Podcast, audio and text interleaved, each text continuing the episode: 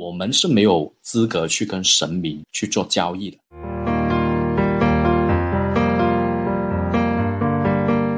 别人说了我的不好，或者是怎么样，我就会把一切罪推到他的身上。你我怎么会有错呢？肯定是你有问题。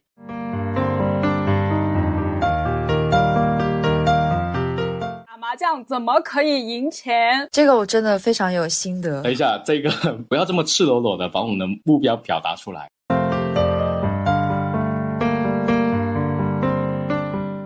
你好呀，欢迎收听《玄门有你科学搞玄》，这里是英曼。我是十三，我是晴天。对于二零二四年即将进入到九子离火运这件事情，玄学圈呢已经讨论了很多年了。所谓的离火运，就是大女主时代，因为在八卦象意里。离火就代表着中年女性，有能力的独立女性。那在这个八九运交替的年份里面呢，我们就可以来好好的聊一聊这个话题了。我们特别邀请一些我们认为有意思、有经历、有话题的嘉宾来聊一聊他们的生活见解以及他们身上的玄学一面。今天呢，就邀请到了我们的好朋友晴天。Hello，大家好，我是有四分之一台湾关系的大陆。广东人现在在一家门窗公司担任一个品牌公关的位置。感谢这次邀请，让我有一个奇妙的体验，因为这是我第一次参加这种电台的录播。你在自我介绍的时候，为什么没有讲那个至关重要的一个身份？比起你的台湾同胞身份啊、品牌公关等等的，其实我比较在乎的就是你在公司里面麻将小天后这样子的一个称呼。哈哈哈，因为刚开场比较想隐藏一些我的能力。其实今天我们说那个九子离火运大女主时代，邀请您上来的一个最重要的理由。跟你的工作那些什么其实没有什么关系的，主要呢就是希望能够探讨出你的麻将秘诀到底是用了什么样的布局操作的方式啊，每次都能赢我。一上来就这么直接，对吧？我们今天的主题就是打麻将怎么可以赢钱？这个我真的非常有心得。等一下，这个不要这么赤裸裸的把我们的目标表达出来，应该是说这个节目一定是一个能让听友们有所收获的节目。这个收获比较直接啊，朋友们，就是真的想了解一下嘛，因为我觉得打麻将也好，或者是一些娱乐消遣的活动啊，那在胜利这一方面的话，其实有很多人都去追求，因为你玩这些游戏就是为了要赢嘛。那在赢的这个过程当中，除了一些技术性的操作以外，那到底你有没有一些其他的奇奇怪怪的方式方法？这种的话就应该叫玄学，或者是自己的一些小伎俩吧，对不对？对，小伎俩。十三老师，你打麻将吗？消遣。哈哈，曾经是对手，曾经被打退役了。对这句话就有点太给我面子了，就已经不是曾经的对手，应该说是手下败将，只是一个凑数的一个牌友。我连成为他对手的资格都没有，听到没有？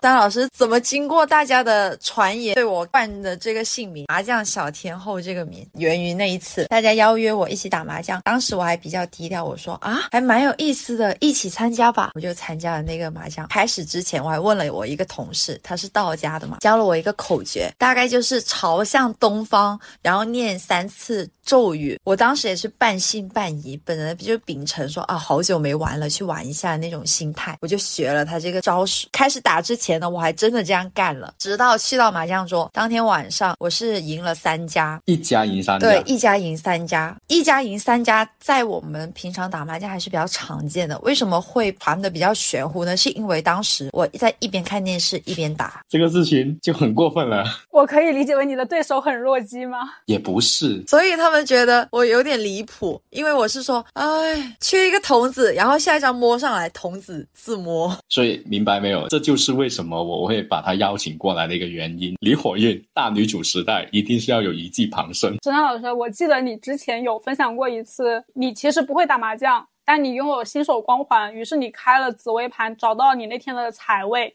你那一天就赢钱了。对，那是我人生第一次吃清一色。哇哦！那跟晴天打牌的时候，你不用这一招啊，看看你们的财位跟咒语哪一个更厉害。就有的时候像我这一种，就不是每次都能开得到那么好的盘嘛。哦，也是。我主要是除了咒语，还有很多一些小办法，所以他也很难打得过我。你看到没？你看到没？哎，没错没错，这样的话单一的财位就不太行了。这个 buff 叠的不够，就很过分。我现在特别想听了，我们可以进入到正题了吗？虽然我本人不打麻将，而且因为不打麻将这件事情就失去了一整个朋友圈，非常的尴尬。但是我还是会想要听一听，就是我打麻将前的一些小准备，因为我觉得打麻将这个事情呢，它确实是一个娱乐消遣。对我自己来讲，得失其实我自己本身没有看得这么重的，而且你就是要不看得这么重的情况下去打，才有可能是百分之九十八是赢。然后在开始之前的话呢，从选衣服上面就特别有讲究。我建议大家就是不要临时约局，临时约局会缺少很多准备的时候。但是如果你提前一天就不一样了，选什么衣服呢？不是说选大红大紫，是要选自己舒服的那一件，舒服很重要。人家打麻将是用来娱乐消遣，没想到你是把它当成约会来对待。没有，我主要是当成什么？当成我自己的一些，就是法术有没有实现啊，或者是法术有没有成功 的一些佐证吧？科学验证吗？对，主要是希望科学打败我的迷信的心态。那非常符合我们这个节目的一个宗旨啊，就是玄门有理是要科学搞玄的啊，我们要控制变量去进行一个科学的验证。那就是不能去当那个三缺一的那个一。对对对，必须要成为那个三。对，一般凑数的那个人呢很难赢。十三老师是又是这样子的说法，我才发现我每次就是凑数的那个人啊。一般凑数那个人，我们广东话还有叫水鱼。我是广东人。这是我第一次听诶，水鱼也是一个非常有意思的词。所以衣服是第一个很关键的点，对对吧？是要以舒服为主。对对对。那穿睡衣出去打吗？也有人穿睡衣去打的呀，他那天会打得更加自在。哦，放松自在才可以去有一个很好的决策思维。因为我们都知道，其实。网络上面，或者是我们以往听的里面呢，大家可能觉得说红色比较旺自己，去干什么事情之前啊，说哎呀，穿个红内裤啊，或者是穿一个大红大紫的，能够旺自己。那实际上不是每一个人都跟红色是比较相配的，它有可能相冲。我自己是这样认为。你还居然会相冲这样子的一些词语？对，那你远远比我想象中的要了解基础知识很多。比较专业是吧？不然怎么一直赢呢？除了衣服比较舒服以外呢，那一天我一般是会开车到那个棋牌室。我的车停的位置也是很奇怪，我的车呢是相对着那个棋牌室这栋楼的，相对的两个，就要正对着它的意思吗？你的车头？对，就是我的车头呢是正对着大门的。它的寓意是什么？哈哈哈，这个寓意可厉害的，相当于一个大宅的时候，不是有个石狮子，它不是看门。口的吗？我的车头给我助阵的哦。车本身的话也是有杀气的，对对对。你走进去的那一刻，不是石狮子压着你，而是你可以跟石狮子抗衡。我的天，没错没错。因为我觉得，就是其实棋牌室啊，它是一个比较阳气盛的地方。我觉得，就是那种你懂吗？大家都在抢，大家都在战斗的那种感觉。你说的不是阳气，应该是以煞气。哦，专业数据可能是这样讲。然后像你刚才说，用汽车头。去正对这个棋牌室的大门的话，其实我会突然间想到一个符号，就是在我们奇门里面的话呢，车子的这个象意，它可以用天冲或者是伤门这一个符号来代表的。然后它里面的话呢，本身就是源自于正东方的正卦。那伤门的意思呢，它也是有伤害别人或者说去抢夺别人的一个意思。天冲嘛，也是一个脾气很冲、很暴、特别猛烈的一个符号。所以你用车头去硬扛，或者说正对这个棋牌室的大门的话，我觉得这是我以前从来没有想过的一件事情呢。我一般是在晚饭前就会到棋牌室嘛，意思就是我晚饭可能就在棋牌室那边边吃边打了。所以呢，点外卖也是一件非常玄学的。What？真的？展开说说。真的没有想到吧？是美团还是还是那个？这里另外一家叫什么这里我就不会公布哪个平台了，都一样，朋友们，我是不会打这种广告的。你千万不要犹豫不决，就是选这家选那家选来选去。你上去之前你就想好你自己要吃什么东西。然后我一般呢会点面食比较多。为什么？流畅啊！真的跟我打麻将的人，一般都发现我其实吃面和吃粉的比较多。我是从来没有想过这种事情呢。流食其实就是比较利于我们流畅是吗？对对对对对，要喝起来，对，或者说喝起来，喝也很有讲究。在棋牌室，一般大家会斟茶呢，不要跟他们喝一样的。有一些老人家，广东的老人家，他们打麻将其实会泡一杯自己比较旺自己，或者是自己喝的比较舒服的茶，自带茶杯。你没发现那些自带茶杯的人，其实他们还挺旺的。嗯，舒服了。一是他熟悉的茶跟自己气场很大，磁场很对；二呢就是他把自己调整到一个很舒服的状态；三呢就是与众不同。我喝的是绝顶观音，我不得赢这种感觉吧？绝绝顶观音吗？是绝。其实我听到这样子下来的话，我已经开始摸到了你那个操作的思路了。自在是最重要的，舒服。本身你人的状态如果是非常的拘谨跟别扭的话，你也没有办法去很好的享受这个过程。要没办法享受的话，本身就没有办法赢钱，因为赢钱就是舒服的才对啊。第二个的话呢，所有的寓意都一定要好。是吃面你要顺畅，喝茶你要与众不同。进去大门的时候，你得有。你的车子给你助阵，其实这一些听下来的话，跟我们做风水的时候也一样啊，就追求那个舒适、舒服的感觉。如果你那一天能够什么都全部很圆满、特别顺畅的话，那我觉得一定会赢得很夸张、很厉害。这种它也特别像是打球，打球的客场和主场之分，主场里面的那个 MVP 他就很厉害，很多人给他助阵，他打的也很舒服。这一种流畅就是在我自己家里面，这里就是我的。我突然间可以给你这个今天我可以给你这一个麻将的小玄学操作的话，起一个名字诶。你说，万物来相助。那一天于我来讲，确实对那一天于你来讲，就万物来相助的一个境界。你只要能做到这一步的话，我觉得不管是打麻将还是打扑克、打德州，应该都可以干这些事情。嗯，还没有试过别的。仅仅限于麻将，暂时。那除了这一些以外的话，在游戏过程当中呢，会不会也是有其他的一些方式方法？游戏过程中，你是说打麻将的时候吗？对啊，我打麻将的时候会打开电视剧。为什么？转移注意力，就对我来说，其实我是不能太集中去打麻将的，太计较得失。对对对，我就是不想让自己处于一个太计较得失。就比如说，你想要这个牌，但是你摸不到，其实你的心里多多少少会累积一些怨气的。只是有些人会大，有些人会小，就会你会会发现，这就是人家说的牌品。有些人他喜欢把怨气表现出来。然后有些人他比较沉稳的话，他可能没这么容易表现出来。但是谁输谁会开心呢？对不对？所以你就会选择看电视剧来麻痹自己。哦，你也可以这样子讲。但我看电视剧还蛮有攻击性的。我喜欢看一些什么破案的呀，啊悬疑片。对，悬疑片对我来说，暴力悬疑片之类的会是我优先选择的，节奏比较快。肉肉问一下，打麻将需要动脑子吗？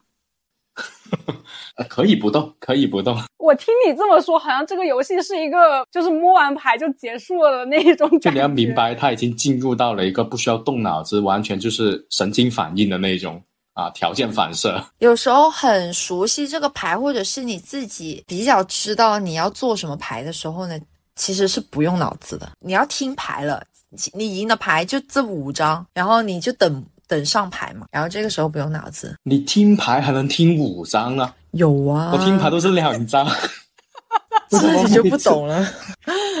算了，我们缺少一个能跟晴天对聊的嘉宾。我们俩打麻将都不行，我不玩，你又天天输。我我本来以为我打麻将不好，只是因为我命里面没有偏财运这个事情。那我现在发现其实不是的，我就是缺少了很多。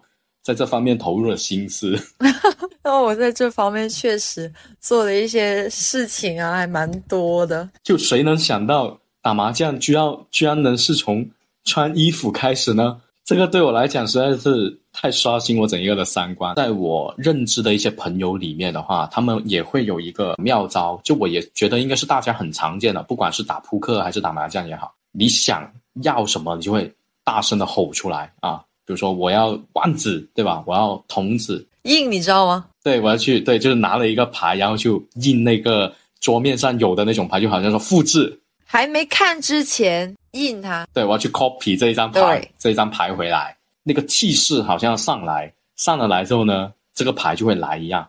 那其实关于这个事情，我以前觉得是挺挺厉害的，就因为真的有一些人，他就说什么就来什么，就让我有一种是言出法随的那种感觉，就他喊什么就来什么，就言语有灵吗？但是仅限于说，哎，我这个牌已经铺好了，就差那张自摸了，我才会用这种招数。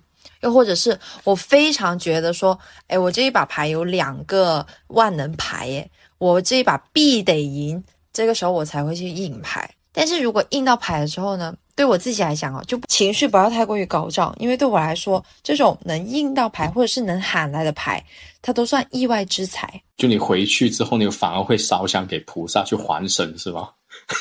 对，证明你实现了一个你的乞讨。那其实这种东西因果来看的话，我觉得是要还的，需要付出代价的，也不是说代价。就是就给一些付出嘛，嗯，所以你就会发现，你不可能每一把都是这样子的，所以你自己也要见好就收，就是哪怕你后面印不到了，也不要让自己沉静下来，因为如果你印到第一张的时候，你很激动很激动的话，大家确实会起哄你，哇，这么厉害，然后其实大家对你惯着那种祈祷他。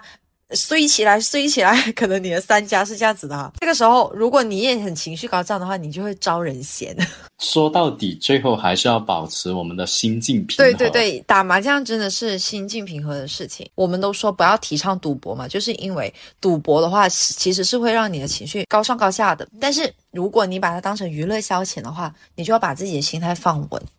这突然间。觉得自己有一点被攻击得到，就用我这这么多年的一个打麻将的经验来讲啊，已经是统计过了，是每一次几乎每一次是怎么样呢？只要玩钱我就会输，嗯，不赌钱我就必赢啊，我就一定会赢。然后呢，在每次是需要计算那个金钱的时候呢，那种牌局啊，都一定会出现一个很奇妙的情况，第一把永远是我。然后我就一直后面全在输，所以我觉得是这种每次都发生的事情告诉了我，就千万不要去玩这个游戏。然后你还是会去玩了吗？如果是春节的时候，就当是跟朋友一起去社交活动而已嘛，我也不是把它当成一个兴趣爱好啊。所以节目讲到这里的话呢，就。我们要回归一个正常一点的节目态度观念哈，就是不要提倡大家去赌博哈。牌局上可以把吸引力法则这件事情运用的非常的流畅。怎么说？吸引力法则也可以简单的去定义为你关注什么就吸引什么。向宇宙下一个订单这个操作方式，其实很多人都做错了。最常见的事情就是今天起晚了，会祈祷自己不要迟到，而不是准点打卡。吸引力法则就是要求你去想你想要的东西哦，想好的不要想坏的。对啊，所以在打牌的时候不就是这样吗？就是我就是要那个东西，你给宇宙发出的指令是非常明确的，我就是要什么，我就是要怎样怎样，带有一点。命令语式的那一种句子，嗯，学到了，但是我不会用的，因为我不是一个爱打麻将的人。但我经常把这些事情用到一些生活里面的事，比如说准点上班。红绿灯一路绿，你早点睡觉，早点起床吃早餐，不就可以准时上班了吗？没有没有，顺利上班，你以为这么容易实现吗？那你中间你不得经历堵车吗？早点上班就不会堵车，也会的，总会有点意外的。你别说，我觉得以你这样子的一个考勤的状态，居然还能够在公司里面留下来的话，应该是在工作上有比较好的成就吧？实不相瞒。虽然我的考勤非常烂，但是我确实是上一年的优秀员工。就刚才听你整一个的分享过程里面的话，我会觉得你所有的方式方法以及行为的操作，它其实就是我们会很认真去对待一件事情的时候该有的那种态度嘛。我的车子要停哪里啊？我要穿什么衣服啊？然后我点餐的时候，我要我要提前知道自己要点什么，点的那个寓意还要好。今天打牌的这个气势，我觉得也很像是商业谈判啊。你想要去拿下一个项目，获得某一笔投资，除了说你要做好充分的准备之外嘛，你还要有必胜的信心。这个项目它就是我的，除了我没有人可以拿走。你拥有这种信念的人，很多时候都可以赢。这像不像是现在要去跟你的心上人或者你的白月光去进行一个约会的时候，你也会提前想好这一切，就是要尽量把这个约会纳入到我的一个。战场，我的一个领域里面，甚至是在路面上看到一朵花，也能把它说出一些别样的寓意出来，就有点这样子的感受啊。那最后，人家肯定会因为你这么风趣幽默，这这么的用心，得到那个欢心嘛，就大概率了，不一定保证哈。跟你认识的时候，你也说你是台湾过来的，那其实。台湾年轻人对于求神拜佛这件事情的话，你是一个什么样的态度呢？准确来说，我不应该是从台湾过来的。我是小时候爸爸妈妈工作，然后我给外婆带。我外婆是台湾人嘛，就在台湾待到四岁的时候回到深圳这一边。我对四岁、三岁的时候记忆还是蛮深刻的。就我小的时候就已经是被我外婆带去一些道观啊，或者是禅院呐，去烧香拜佛，这些都有。你说年。轻人，且不说台湾吧，我现在在深深圳的年轻人，我们哪里的年轻人不不搞点福在身上带着呢？不是的，就搞福，它可能只是一个表面的求心安行为操作，对一个行为操作。但是我觉得。从小接触这个事情，跟你到长大之后，有很多我们现在身边的小伙伴，他虽然说啊，我也有去拜神了，我也有去干嘛干嘛，他是为了一个抱着一个交易的心态，他觉得我今天出去拜了某一位神明，那我理所应当能得到他的一个庇佑，这是他们的态度。我接触到的很多人都是如此，但是在你身上的话，其实我第一次看到你身上迷信的那一面呢。就是加你的微信之后，你的个性签名居然写了一个什么风水小天才啊啊！这这就是对我的一个挑衅啊！所以其实是反而从这一个点上面，去让我觉得可能你在这个求神拜佛这件事情上面的一个态度会有你自己的想法啊，所以才会特地问你这个问题。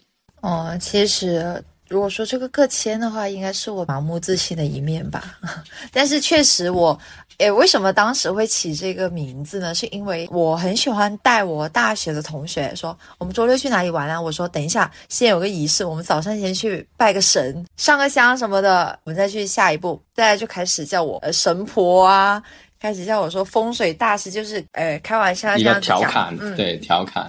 其实我们整个家族来说都有烧香拜佛这件事情的。我外婆带我的时候，她就没有要求我说什么，哎，应该怎么做，应该怎么做。她经常会叫我，就是说让自己心安就好了。这个心安的意思是，是指你要讲出你的想要的东西，还是说你就是祈求一个平平安安这样子的一些愿望？没有，其实小时候你能有什么愿望吗？小时候去拜的话，可能长辈有什么愿望，但是我们。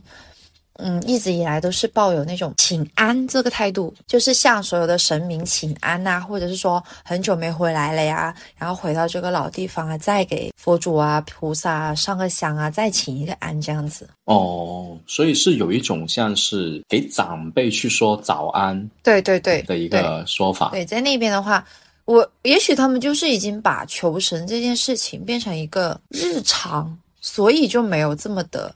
条条框框，嗯，也没有那么多得失的心态。对，没有设置日子啊，也没有说非得带什么东西啊，或怎么样。一般呢，我们那个住持呢，就是守在那个禅院的那个老太太都跟我们说，随心就好。这个随心，它是它是要表达什么意思啊？是说不用带这么多东西啦，啊，也不用搞那么正式隆重吗？他这个意思应该是。你喜欢给我一百万也行，你喜欢不给我也行。台湾人去拜佛要给一百万的吗？你们天香有钱这么夸张的吗？打个比喻嘛，这个比喻才让你有深刻的记忆嘛。所以我从小到大到目前为止，我都是路过一些庙，如果我去请安的话，我就只会说给菩萨请安，给什么什么请安。我很少会说提出我的愿望啊，或者是要求啊之类的。其实这一个的话，我也很希望是借此机会能够在节目里面去跟我们的听众朋友们去说的。我个人的想法跟态度也是一样，就是我们是没有资格去跟神明去做交易的，应该就是要抱着这种态度。不说别的，那神明神仙他们的年纪应该是比我们大哈。那对于长辈来说的话，就应该要去尊重。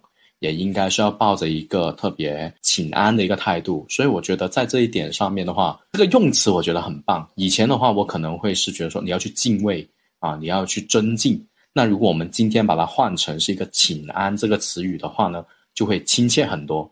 也可以让我们很多的朋友们应该是可以去接受这么的一个态度的。我们节目是清明还是哪一期节目？其实有提到关于拜神这件事情。我们拜神就很像是现代的追星，神仙就很像光芒万丈的明星，但是我呢，只是非常渺小的尘埃。他很难看得见我，可能会通过很多的祷告的仪式，希望可以传达我的心思。就比如说，我们现在其实去拜神，首先第一个是一定要你说的愿望是你自己相信的。就比如说我，我就很希望我今年可以事业顺利，我就是很潜心的去祷告这件事情，就不能够去许一些我自己都不相信的事情。比如说我张口就是我今年要赚一百万，明白哈？啊，我们那个广州不是开完建博会嘛，然后你还很得意洋洋来跟我讲说你在那个展馆里面的话被同行是吗？就被竞争对手要求合影，我觉得很夸张，你的竞争对手。说我是你的粉丝，我能不能跟你合影？这个也是感谢大家的厚爱。毕竟在我们建材圈里面的话，可能大家不太了解，因为装修行业它是一个低频消费的行业，有很多人是你不到装修那一那一刻，你都不会去了解这个行业里面发生的事情。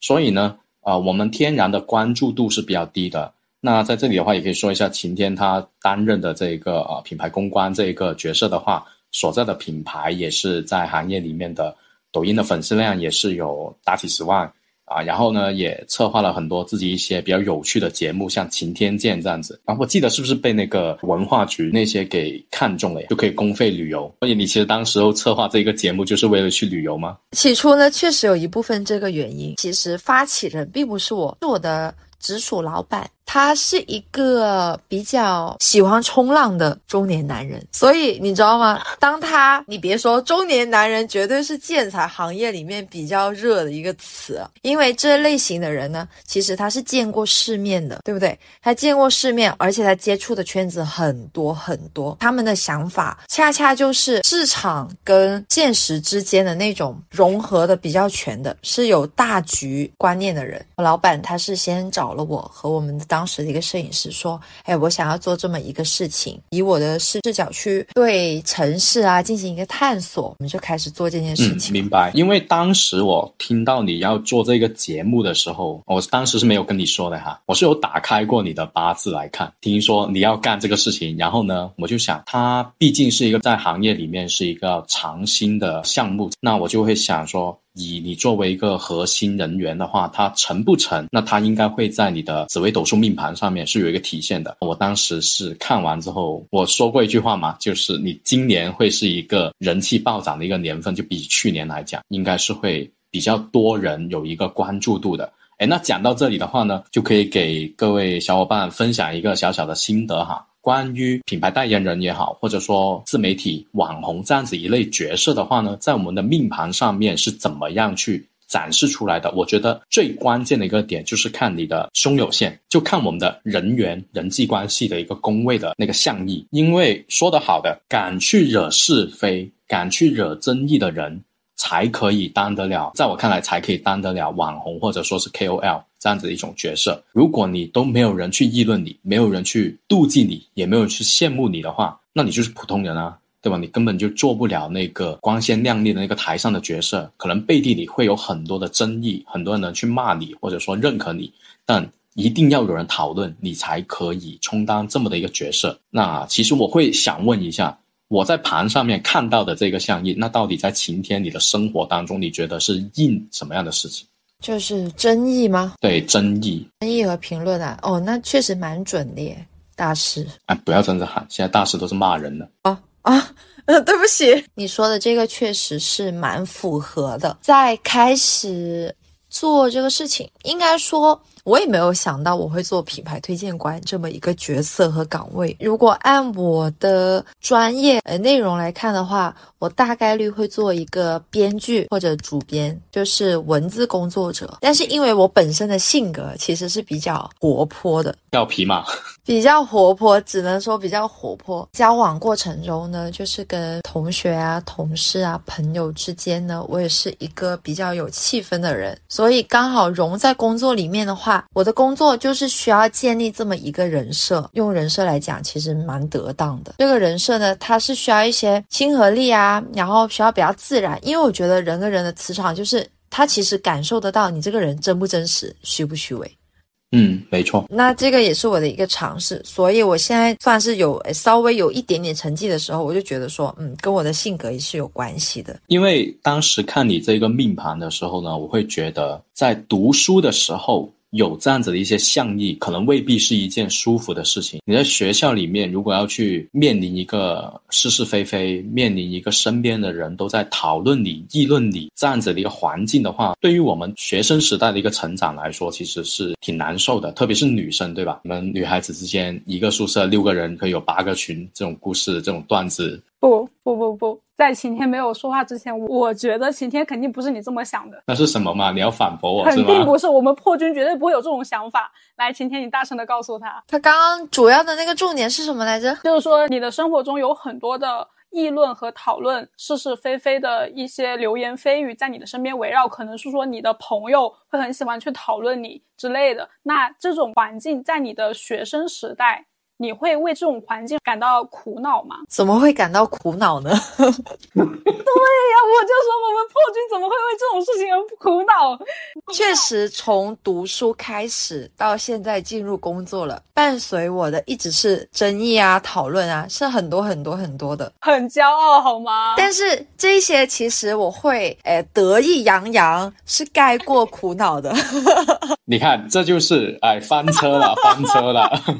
你看。我们两个破军就很懂，所以你看我这种日月作命的人就不可以哈，就不能承受这样子的环境。有不好的是有不好的一些反馈吧，但是那个反馈就是说心情的反馈啊，你肯定会因为一些比较恶意的那些评论，肯定是会觉得说有不开心的。但是因为性格就是会觉得说，哎，这种议论有时候也是你的另一种象征啊，蛮相信一句话的，你失去一点东西，你总会得到一点东西的。他骂了你。你你得到什么？那他不是所有人都骂你吗？我懂了，这种应该就是你说的。其实别人如果。被人家骂的时候，你其实会劝他说：“哎呀，喜欢你的人这么多，一两个骂你有什么所谓呢？”我是反过来的，我会自己安慰自己，才那么一两个人说我 喜欢我的人多了去了啊。其实也会有啦，就身边有很多的朋友，他们可能会因为发了一些呃朋友圈或者发了一些言论出来之后，明明有九十九个人在夸他，就一个人骂他，然后他就会揪着那一条来跟我讨论说：“啊，你看这些人对我怎么怎么样。”那他就会忽略另外九十九。个人对他的好，可能这就是心态的问题哈。男生跟你说还是女生跟你说，这区别很大哦。他在说我。如果女生这样子跟你讲的话，只需要你夸她，不需要做过多的解释。那如果男生呢？男生啊，男生那就是敏感多疑，想太多。好吧，啊，但是事情它终究发生了啊，就比如像是一些阴阳怪气的评论，或者说是一些比较偏激的言论，去评论我们某些观点的时候，那你是怎么样去平复你的那个心态，还有你这些情绪的？因为我是个本身心态就很好的人，我很少会被这些 评价去。影响自己，哎，老师，你笑场，这是为什么？不过，因为我跟老师其实也认识了蛮久的啊，我有时候确实也会截图一些评论给他看，说，哎呀，你看这个人这么说我。那实际上这个时候呢，我只是需要说，哎，我又要多一个朋友来为我证明这件事情。没错，我就是最棒的这种感觉嘛，这就是我自我调节的一个过程了。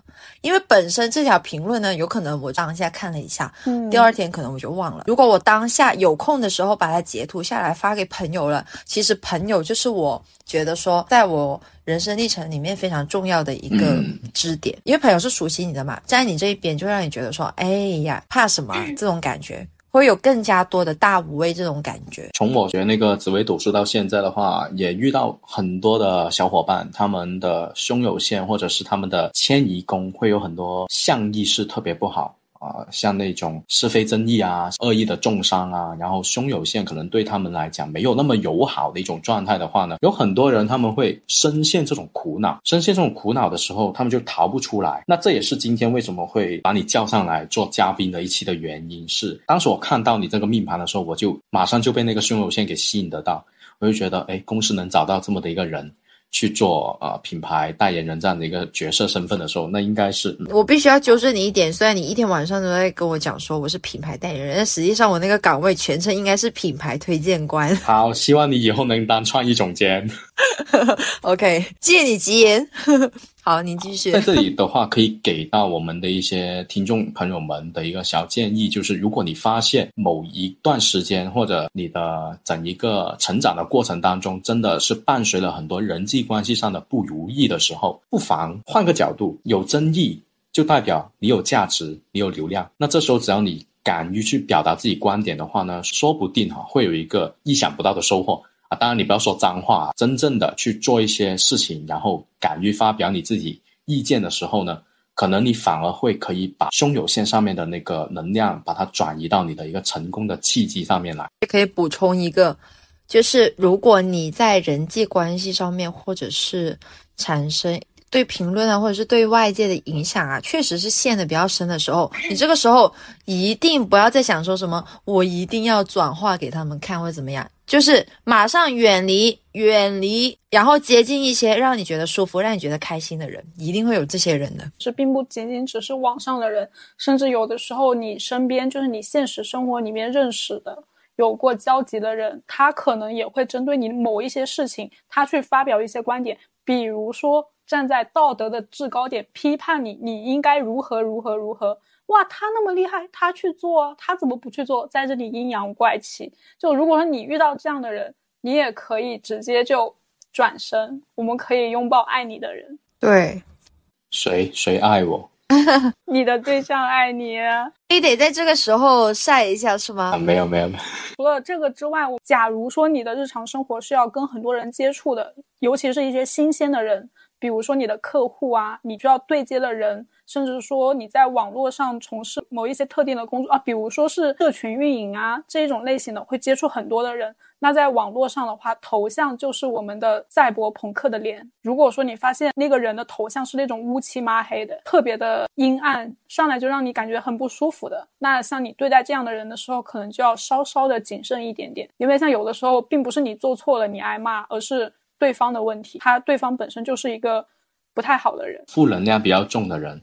对我有时候也是这样子，就比如说别人说了我的不好，或者是怎么样，我就会把一切罪推到他的身上。这是一回事吗？你我怎么会有错呢？肯定是你有问题。我的意思是，本身这个人有恶意的情况下，哈，就是你这个人有恶意，你有问题，你格局小了。我很担心你说这种话的话，真的这就是被人骂的一个原因吗？就我怎么会有问题呢？一定是你的问题。啊，这个仅限于就是有一些恶意比较深的人，他可能根本就不了解你，但是他要对你加以评论啊，或者是指手画脚的，迅速或者是极端的一个做法吧，就是先把过错推在他身上。那下一步呢？真的是存在的话，那这种其实不叫恶意评论嘛。这只是叫指点嘛，或者是评论嘛？什么人其实他都会接受评论的。然后言论自由也是我们现在讲的嘛。所以其实是对于本身这个人有恶意的情况下，他对你呢就一向都是攻击。那这种攻击的话，我一般是不会说把它弱化消化掉，我一般是把它挡回去。反弹，乾坤大挪移。对我比较直接，你先承受吧，我先我还可以，你先承受。哦，可以可以，你你完美的转化了你胸有线这个画技的能量。对，哎，这个的话，如果小伙伴是懂得紫微斗数的话呢，在这里我可以透露一个我个人的小心得，就是但凡你们发现自己的命盘上面有一些象意是不好的，那你找一个人帮你去承担这样子的一个情绪状态，这个象意就可以了啊，那个就会成为你的吉祥物啊，或者是那个叫做替身。这其实是很好的一个改命的手段。呃，就是刚开始表面时候，我们会觉得说，啊，好像跟他比较合得来，但是慢慢的会通过他的一些行为，或者是他一些做法，或者是他，然后关于这一点的话，我有一个问题想问一下老师，就是我发现本来第二天有重大事情的时候，比如说准备时长有多久哈，这些我们不论哈，就一定会发生一些小意外，让你没有办法很完美、很顺利的完成这个重大事情。然后这个的话。在你的角度是怎么去解释的呢？我尝试去理解一下你的问题啊，就相当于是说，假设你第二天有一个很重要的行程，在头一天或者说在这个行程开始之前的话，你的准备工作的过程当中会出现一些意外，或者说出现一些小阻碍。那但凡是出现了这种情况的话呢，你那个行程就会有翻车啊，或者说会不顺利，是这个意思吗？嗯，其实这一点的话，它就有点像是一个外应，就我们在玄学上的话会有这个词语，就相当于是。你开始之前，就重大事情开始之前的话，就已经会有一种预兆。那这些预兆的话，如果你留意到了，那你的心情就会受到波动。那一波动，如果累积的东西够多，那就会让你特别的去紧张在乎。就像你打麻将的时候一样啊，你会尽量让自己放在一个舒服啊那个轻松的一个状态，你不会去计较得失，对不对？你但凡是越计较得失，那不就相当于你每次做重大事情之前，你都精神紧张，然后绷紧了你的脑瓜子，你去留意所有可能会发生意外的情况，结果就是你反而没有办法把这个事情给做好，这会有一个关联的。嗯，明白。其实像你这种情况，我自己也经常会发生。我记得去年最夸张的一次是什么？就刚好相反啊！我去年有一次要从武汉。飞那个太原那一天，从我武汉的酒店出来的时候很顺利，顺利到什么程度呢？我拖着行李箱子去到电梯口，电梯门自动打开，就我连按那个按钮都没按，它那个门就自动打开了，我也不知道为什么。然后我就下去了，下去之后的话，一出到酒店门口就有出租车，上了出租车之后的话，去机场的路一路绿灯，进了机场之后最夸张的是什么呢？过完安检，本身过安检就很快。我去买那个自动柜员机里面买那个咖啡，我买一罐掉了五罐出来，我不敢拿，你知道吗？就当时已经觉得太顺利了，顺利的有点过分了，我就不敢去拿。飞机提前到达了太原，但是我的马变黄了，然后我就出不去，就所有的事情都很顺，但反而会导致了一个我的精神非常紧张。就生活当中总会有这样子的一些。小事情或者说外应，但我个人会把它称之为什么呢？就世界的 bug 出现了，就这些 bug 被我留意到了，然后呢，我就会知道接下来可能会预测得到有什么事情发生。所以我当时看到那五瓶咖啡的时候呢，我已经告诫自己，今天应该大概率是有问题会发生，那我一定要保持好我的情绪，去迎接这个未知的困难出现。所以最后我就干嘛？原地返回，就我去到太原机场之后，因为黄马变黄，我进不去太原，我就只能买第二天的飞机票就走人。但我已经做好提前的一个心理的建设，或者如果大家都是以后在面临这样子的出行或者是一些重要的事情的时候，都可以去观察一下身边，如果是有明显的这些小意外、小阻碍的话呢？可能是一些世界的 bug 被你发现了，那你这个时候要做好心理准备，啊，那如果特别的顺利，那其实也是一件好事嘛，相当于。我觉得晴天问的应该不是这种问题，晴天问的是一个非常重大的事情，这个重大它代表着它不常做，甚至说一年里面很难出现一两次。是是是，对啊，就是像举例的那种出行，这是你比较日常的出差的工作，它不涉及非常多的复杂的流程。就比如说，像我们公司一年一度会有一个大会，行业内的非常大的一个千人的展。然后在这一次里面，我们很少做，所以我们每一次做都要提前做很久的工作。哪怕我们提前做了很久的工作，我们在执行的过程中也会遇到非常多的问题。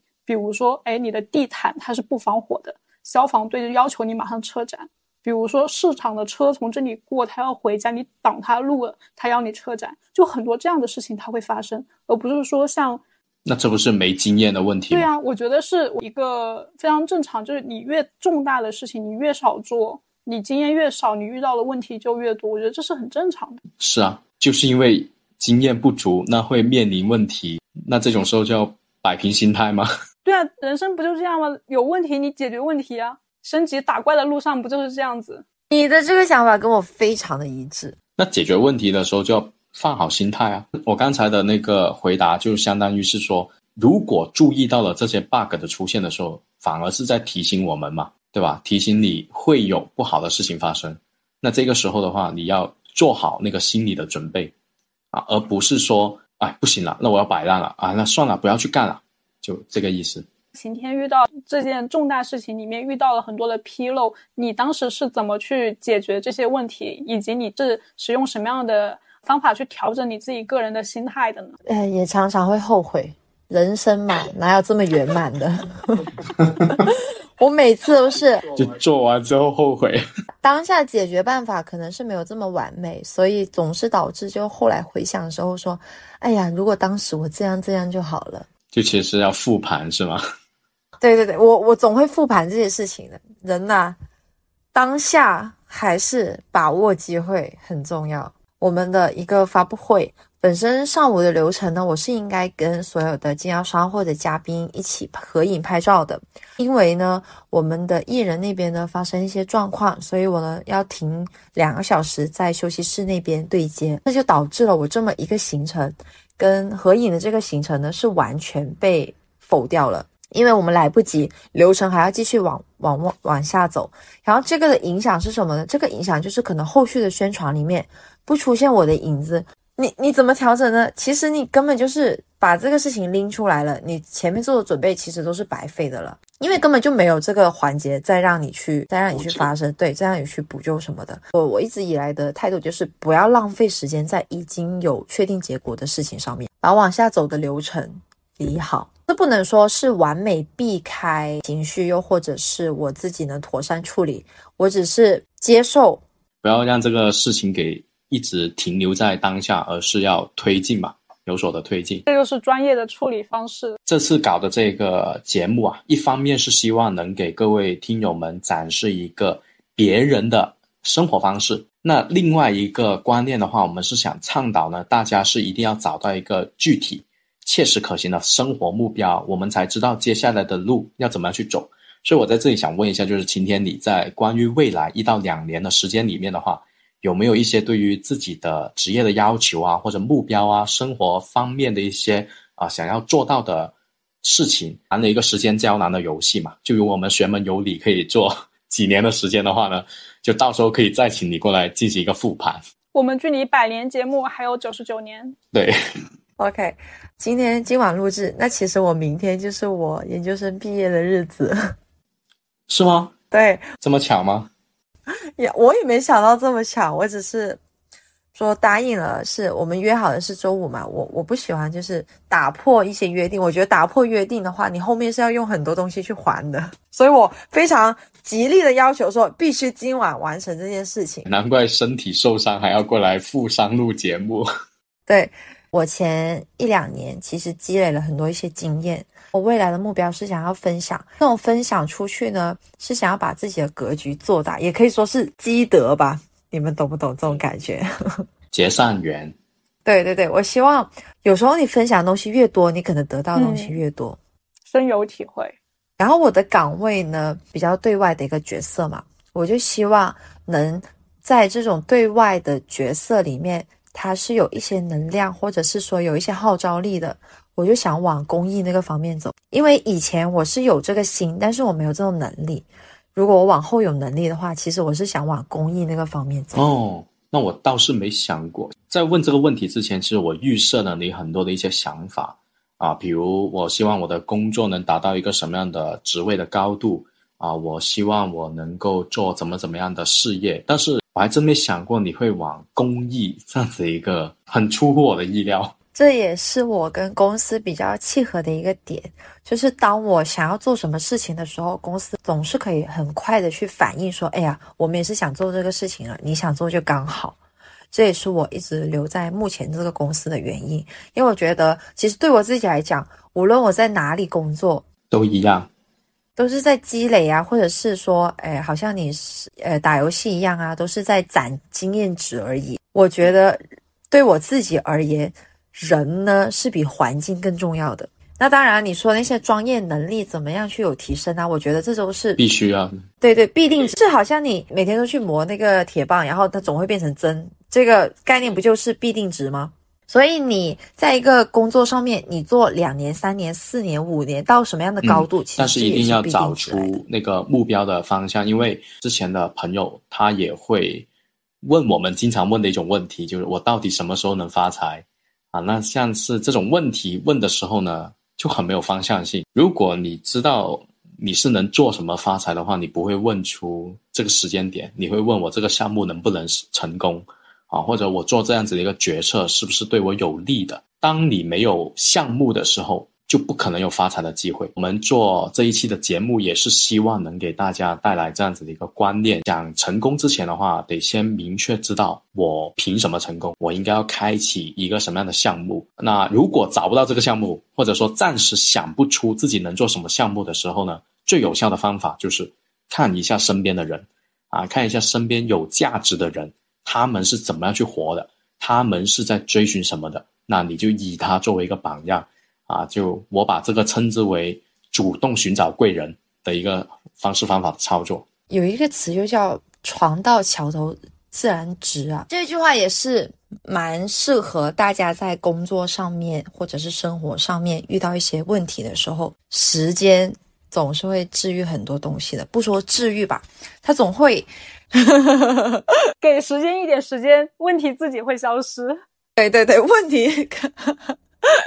问题真的会自己消失，真的真的 啊！所以希望你未来两年之后的话，能够达成你的目标，甚至是提前的做到这一个你想成为的那个人物形象哈。